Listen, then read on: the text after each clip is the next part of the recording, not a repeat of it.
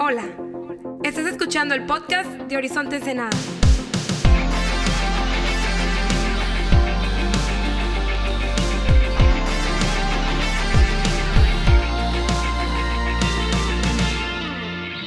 Hey, ¿qué onda, Horizonte? ¿Cómo estamos? Qué chido tenerte en casa un fin de semana más. ¿Cómo estamos? ¿Todo bien?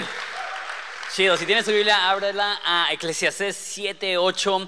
Estamos continuando en es- nuestra serie más con la idea de que Dios tiene más para tu vida, que Dios quiere llevar tu, tu vida al próximo nivel y Dios nos quiere llevar a nosotros como una iglesia a, a nuevos niveles, que estemos en contra de estancarnos espiritualmente, que estemos en contra de conformarnos espiritualmente con el lugar donde estamos. La semana pasada hablamos de ser una iglesia y de ser personas gloriosas, llenas de, llenas de esperanza, llenas de fe, llenas de gozo, llenas de servicio.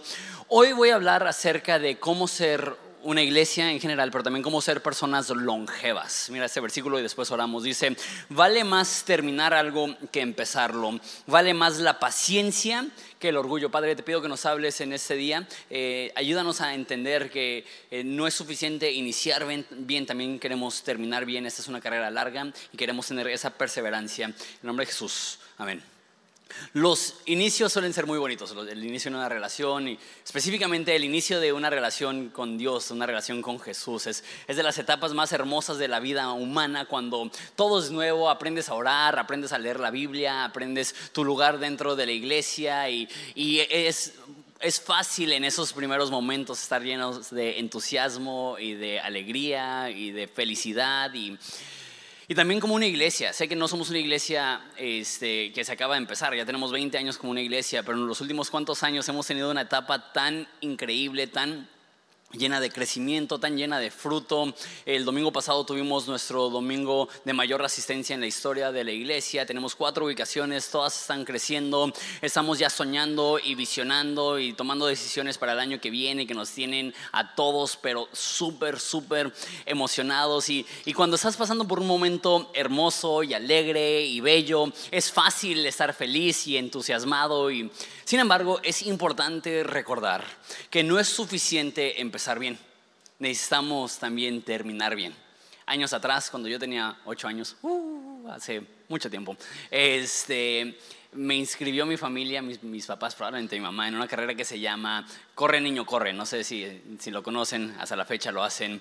Y, y yo, yo juraba que era medio maratón pero me dicen que era como de 200 metros o algo así, no sé, se me, se me hizo bien larga la carrera, pero recuerdo, yo soy súper, súper competitivo.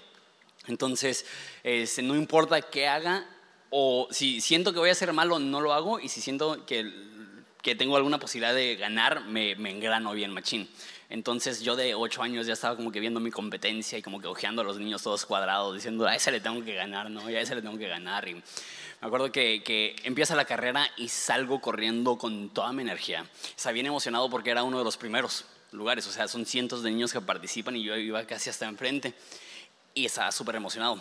Pero empecé con tanta energía que no conservé mi energía y a los cuantos minutos después de haber empezado la carrera ya no me daban las piernas. Entonces lo- los que empezaron como que a mi lado ya los empezaba a ver así que nada más los veía así chiquititos en el horizonte, no así lo lejos y de repente me, alcanzaron los que, los que estaban como que dos, tres. Luego antes de terminar la carrera me empezaron a alcanzar los que se veía que no estaban ahí por decisión propia. Lo- los que, sí, los que no estaban ahí por decisión propia, no encuentro una mejor forma de decirlo. Eh, eh, Esas personas que dices, ¿por qué está corriendo? Y me fue re mal en la carrera. Y me acuerdo que en ese momento aprendí una lección de vida, que es, puedes empezar bien, pero eso no significa que vas a terminar bien. Y es, es posible inclusive iniciar tan bien que te confías y lejos de tener una actitud a largo plazo, asumes que bendición en el presente significa que eso te va a llevar hasta la meta, hasta el final, y no siempre es así. La Biblia habla muchísimo con, con, el idioma de perseverar y de resistir y de tener aguante y de vencer. ¿Qué nos demuestra esto? Que la actitud del cristiano siempre debe de ser una de seguir luchando, seguir batallando, seguir adelante, que es una guerra espiritual, que es una batalla de jamás bajar la guardia. Es bueno empezar bien, es hermoso empezar bien, pero dice Eclesiastes, más vale terminar algo que iniciarlo. Es mejor el, el poder concluir un proceso que simplemente iniciar un proceso. Hace poco eh, la semana pasada estaba hablando con un pastor americano y me hizo esta pregunta, una muy buena pregunta. Me dijo, ¿qué has hecho para en esta temporada, temporada de tu vida estar sano espiritualmente? Dije, qué buena pregunta. Y le contesté en inglés, sin premeditarlo ni nada, pero me gustó porque fueron cuatro Fs. Le dije, pues me he enfocado en mi faith, me he enfocado en mi family, me he enfocado en my friends, todo gringo y eh, me he enfocado en my fun. Entonces, eh, faith, family, friends, Entonces, dije, ok, qué chido que empiezan con cuatro. Y realmente esto es lo que es tener una vida longeva, una vida sana, una vida que se enfoca en tu fe, en tu familia, en tus amistades y en, y en poder disfrutar la vida. Entonces, esos cuatro puntos vamos a considerar el día de hoy. Y aparte va a ser un poco una clase de inglés para que podamos aprender mínimo cuatro palabras que empiezan con F en inglés. Entonces, el primero, nuestra fe our faith. Repitan, repitan después de mí.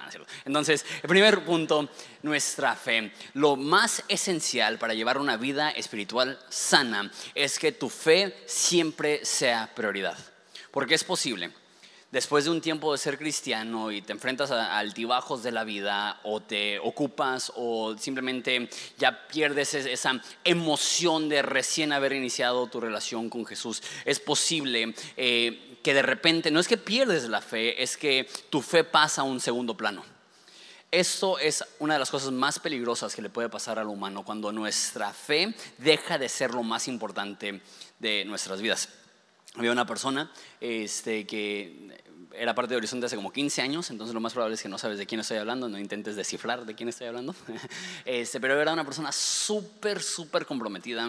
Él vivía en la iglesia, él servía en la iglesia todo el tiempo, en la alabanza, él estaba súper apasionado, él, él daba, daba mensajes, daba estudios en el grupo de jóvenes. Eh, era, si le hacías una pregunta de la Biblia, él conocía la Biblia mejor que cualquier otra, otra persona de, de su edad, así súper apasionado, el tipo de personas que cuando lo ves dices, él tiene futuro en la iglesia, él quizá vaya a ser un pastor o algo así. Y a los 17 años yo me fui de, de Ensenada, me fui al extranjero, tres años viví fuera de Ensenada y este, en ese entonces, nada más para que sepan lo viejo que soy, todavía no, no eran muy populares las redes sociales. Entonces, el irte de tu hogar era perderle la, la pista a la mayoría de tus amigos.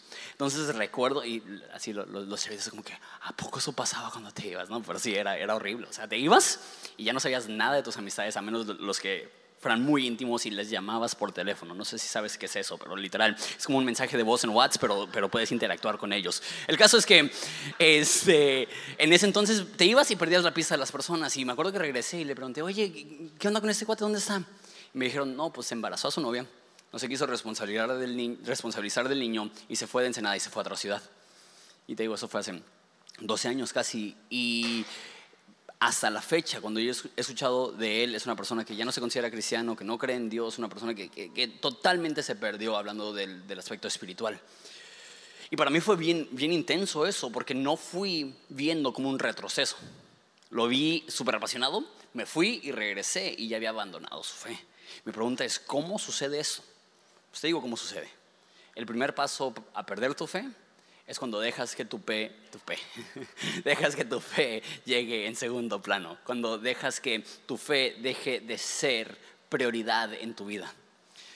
Como dije, la Biblia está saturada de conceptos de perseverancia, de resistir, de sobrellevar, de, seguir caminando aún en la adversidad, de no, no cansarnos de hacer el bien, de al que venciere recibirá la corona de vida. Todas estas, estas palabras que nos hacen pensar que van a haber momentos en los cuales el continuar priorizando nuestra fe va a ser una lucha y está bien, pero no podemos dejar de hacerlo. Ese mensaje es súper, súper básico. Tengo cinco puntos para nosotros de cómo mantener tu fe como prioridad. Punto número uno, no dejes de leer la Biblia. Tu salud espiritual y tu alimentación espiritual van de la mano. Es imposible querer tener una vida espiritualmente madura si no te estás alimentando espiritualmente. Y venir a la iglesia una vez a la semana es excelente, te va a ayudar, es un excelente primer paso, pero no va a ser suficiente para nutrir tu alma lo suficiente para que puedas tener una vida espiritual sana. Y sé que de repente nos ocupamos y de repente podemos pasar días o semanas sin leer la Biblia y escuchas algo así y te sientes culpable y te sientes mal. No es el, mi, mi punto al decir esto no es que te sientas mal, es que reconozcas que a menos de que estés alimentando tu espíritu, es cuestión de tiempo que espiritualmente estés anémico y débil y, y, y sin el crecimiento ni la madurez que deberías de tener. Hoy en día es más fácil que nunca tener una lectura bíblica. Me acuerdo cuando recién empezaron a poner los teléfonos, eh, la Biblia en los teléfonos, que había mucha resistencia, que no sé, había una noción que llevar una Biblia física a la iglesia era más espiritual. Es más, había una noción que cuanto más grande tu Biblia, más maduro eras.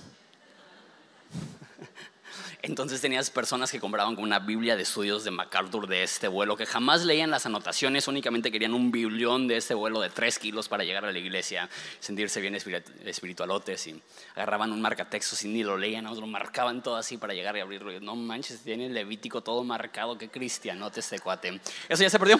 Eso ya se perdió porque llegas con tu teléfono y, ya no tienes como que la Biblia gastada, ¿no? Ya, ya, no hay forma de, de mostrar con tu Biblia tu madurez espiritual. Pero sabes, yo le doy tantas gracias a Dios por la tecnología. Yo en mi bolsa, todo el día, todos los días, tengo acceso a como unas 25 versiones de la Biblia en español, todas gratis. Y en inglés, como unas 60 traducciones de la Biblia. Es más, muchas de ellas con versiones en audio. Que si de repente soy tan flojo que ni siquiera quiero leer, le empujo play. Y ya. Y alguien me lee la Biblia. O sea, tienes el nivel de comodidad que hace 100 años hubieras necesitado un esclavo. Hoy lo tienes en tu teléfono. Y aparte de eso, no sé si usas el app de la Biblia, si no lo tienes, bájalo ahorita. Usa datos, acábate tus datos, vale la pena la pequeña inversión porque hay, hay planes de lectura bíblica donde ellos te, te organizan tu lectura bíblica. O sea, tienes un pequeño esclavo en tu bolsillo que te ayuda a ser más espiritual. Aprovechalo. Aliméntate espiritualmente. Sabes que hay tantas prédicas en YouTube, hay tantos podcasts, hay tantos libros, hay tantos libros en audio que hoy en día es más fácil nutrirte espiritualmente. No dejes de leer la Biblia. Segunda forma de priorizar tu fe es tienes que estar en constante comunicación con Dios.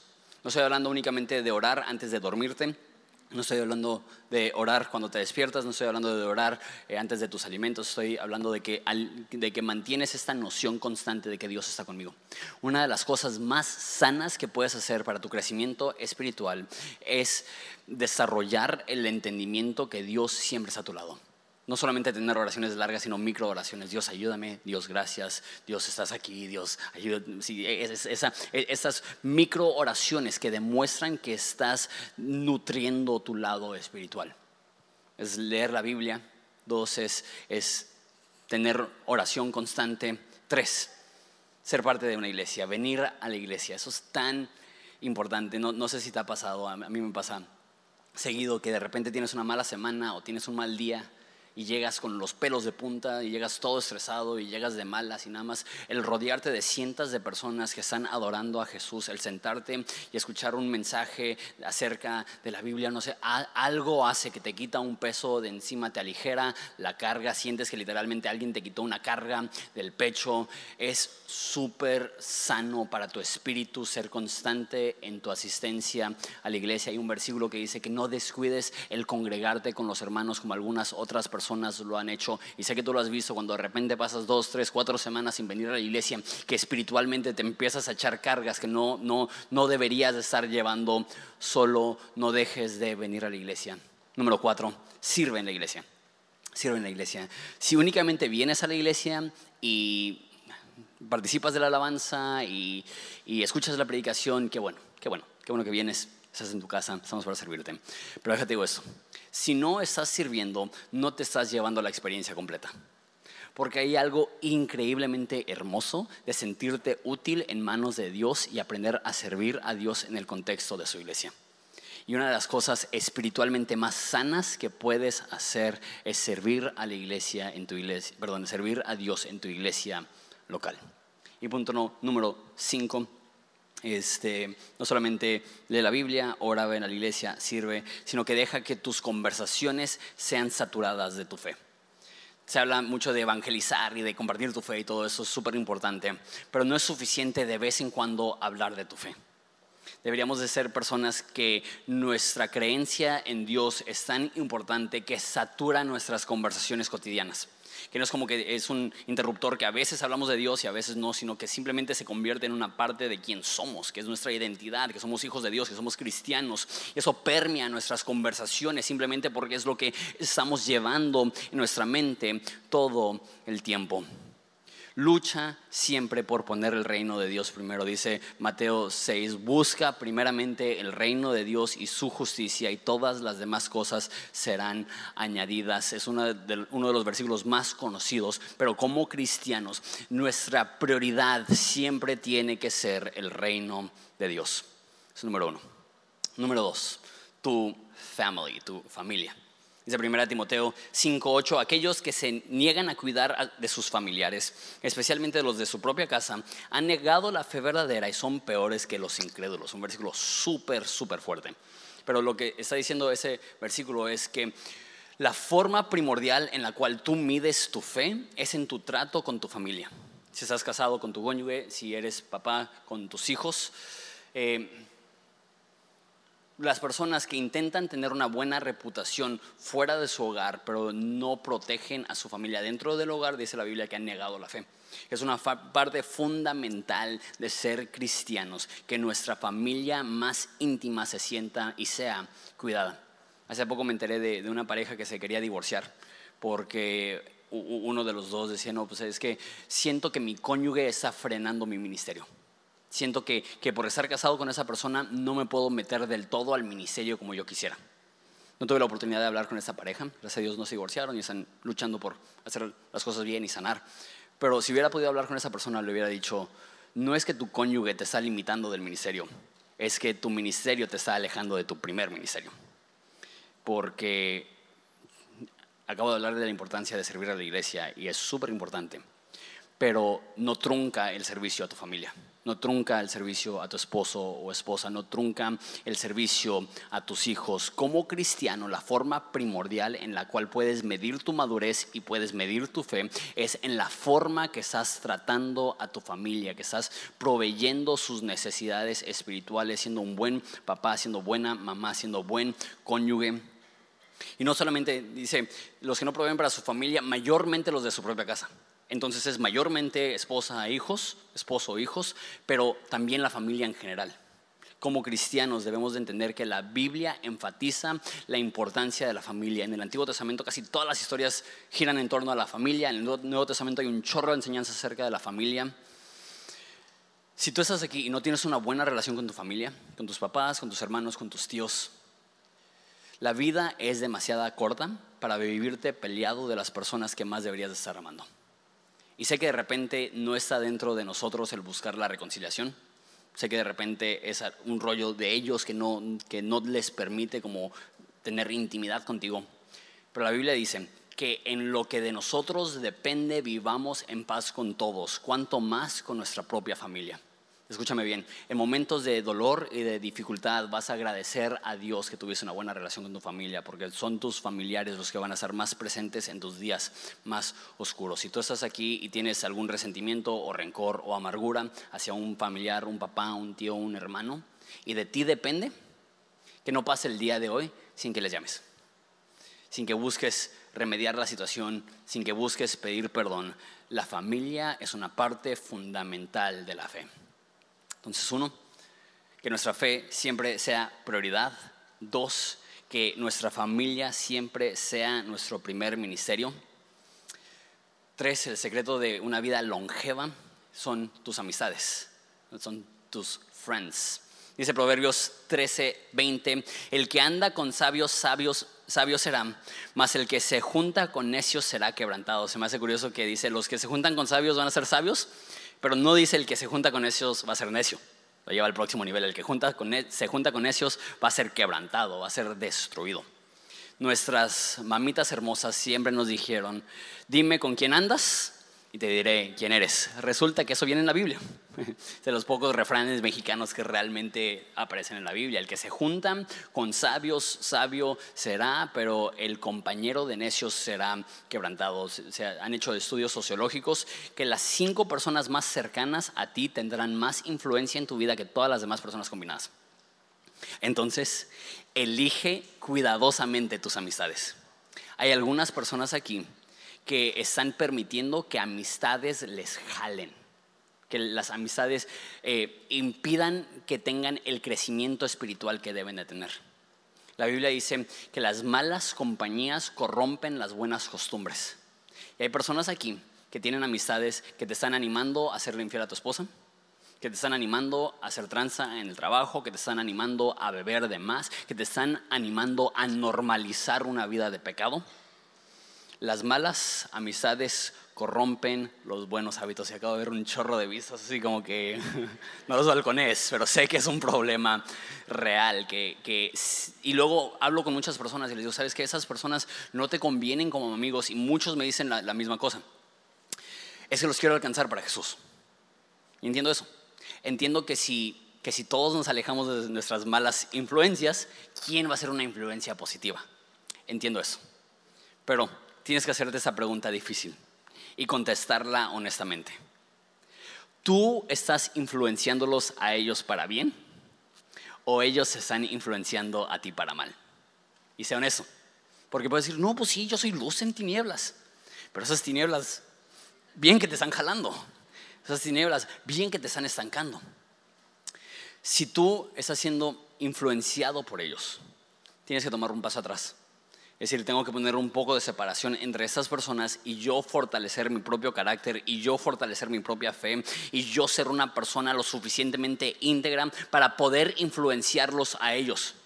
Independientemente de eso, eh, no es nada sabio que tus amigos más íntimos, que la mayoría de tus amigos más íntimos no amen a Dios porque van a ser una influencia, van a ser influencia. Ten amistades del alma que te están nutriendo espiritualmente y ten amistades con gente que no tiene fe para que puedas influenciarlos, pero que esas no sean las personas claves en tu vida que están forjando tu carácter.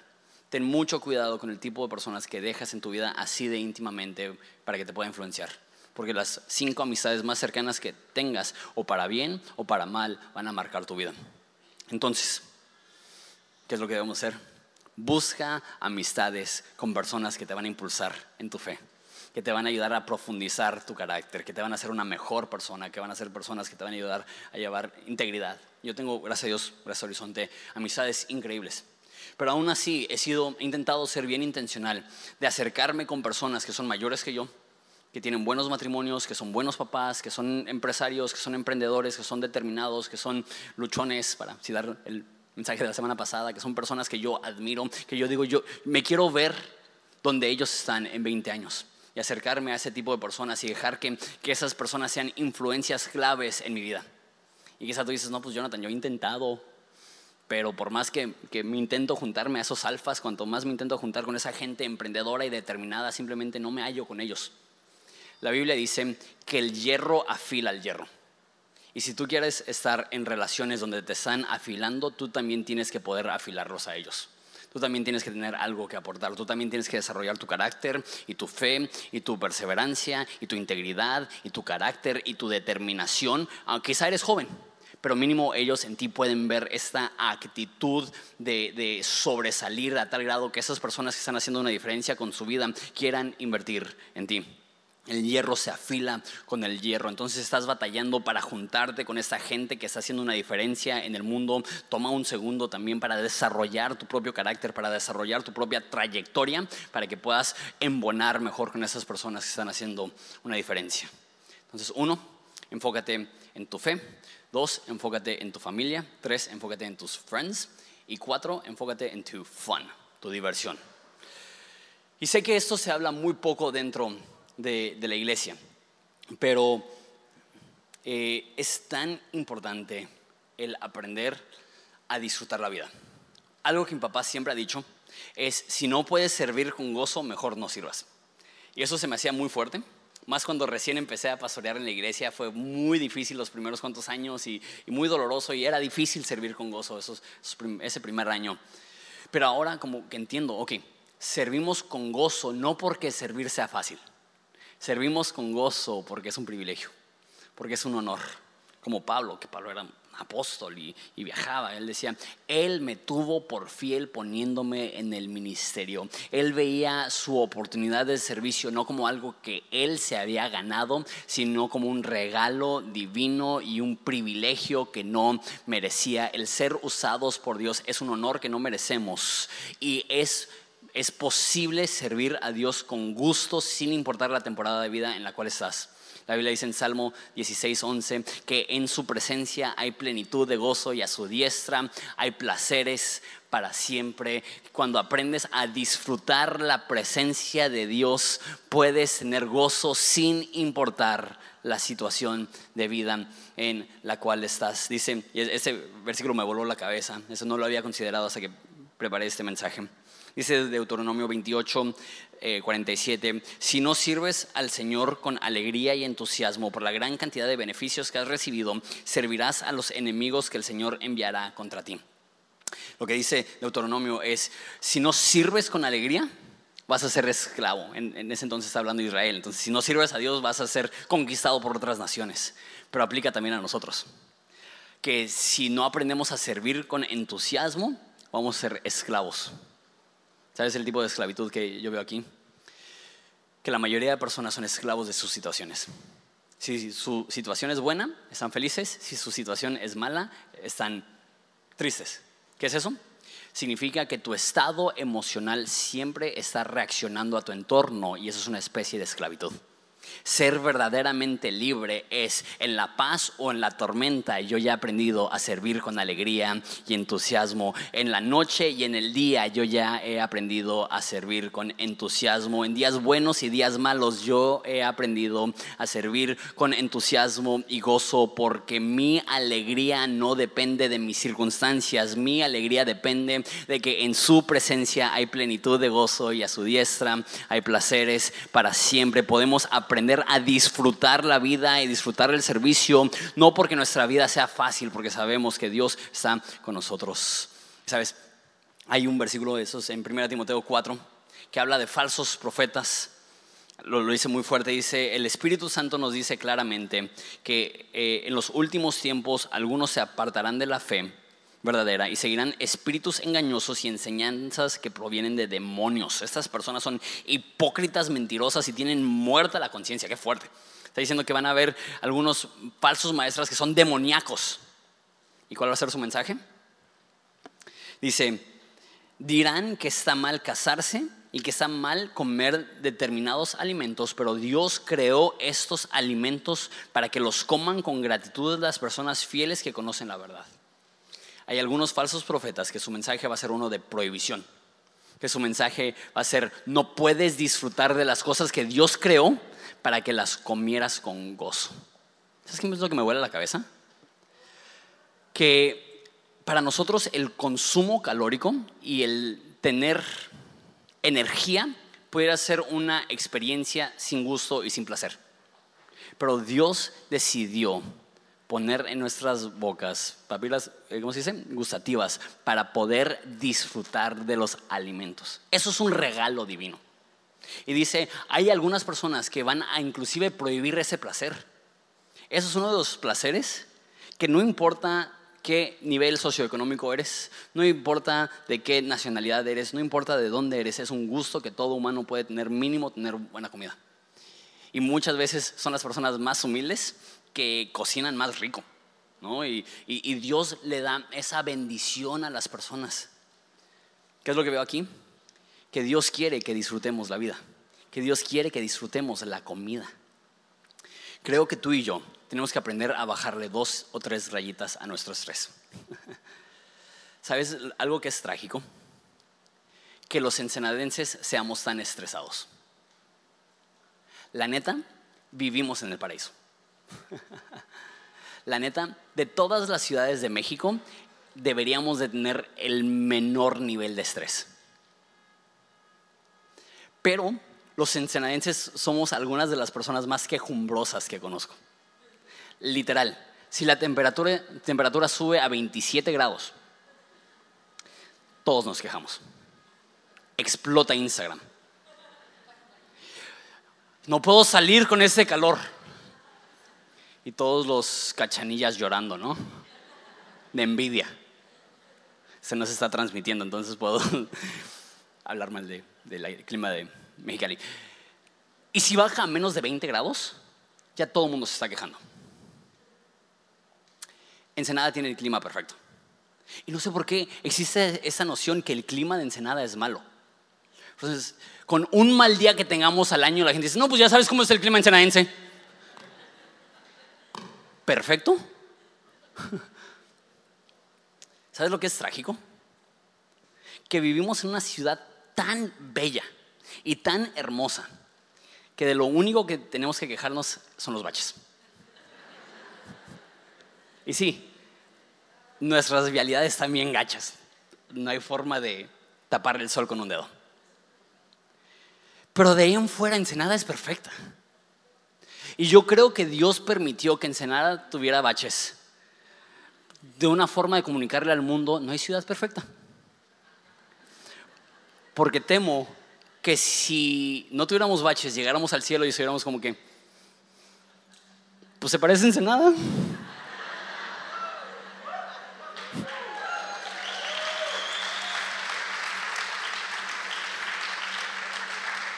Así ya mínimo podemos llegar y decir, ah, pues mínimo aquí hay calles de oro. Y la neta vivimos tan estresados, tan estresados.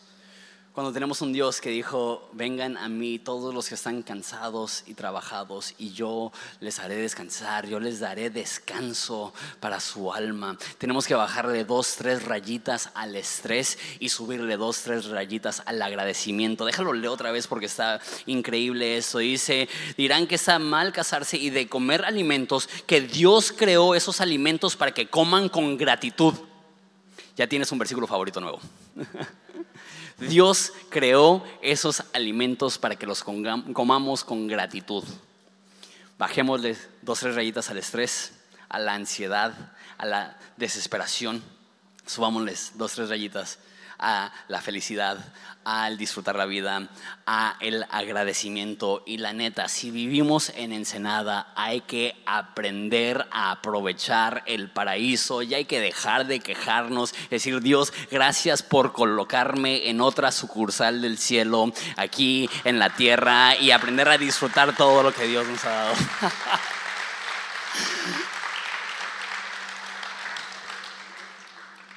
Tengo que apurar, ya tengo que cerrar eso. No importa, no importa qué es lo que estás viviendo, no vale la pena estresarte.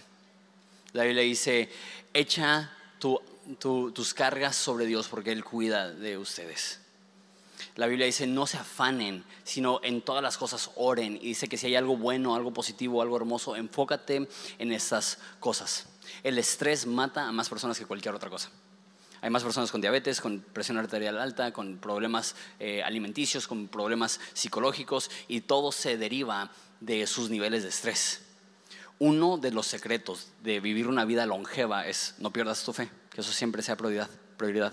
Dos, enfócate en tu familia y aquellos que están más cercanos a ti. Tres, escoge bien tus amistades e invierte en ellos. Y cuatro, aprende a disfrutar esta vida que Dios te ha dado porque en su presencia hay plenitud de gozo y a su diestra hay placeres para siempre. Nos ponemos de pie y oramos.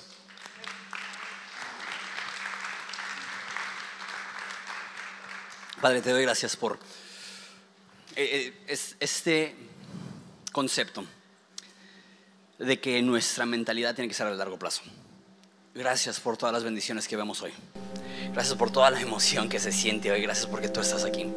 Pero ayúdanos a seguir luchando por continuar en tu presencia, por continuar en tus planes, por aferrarnos a nuestro llamado. Que jamás perdamos la visión, que jamás perdamos la urgencia de hacer una diferencia que nuestra fe siempre esté al frente, que nuestra familia siempre sea prioridad, que nuestras amistades siempre se sientan amadas y queridas y aprendamos a disfrutar la vida que tú nos has dado. En nombre de Jesús, amén. Vamos a adorar a Dios juntos.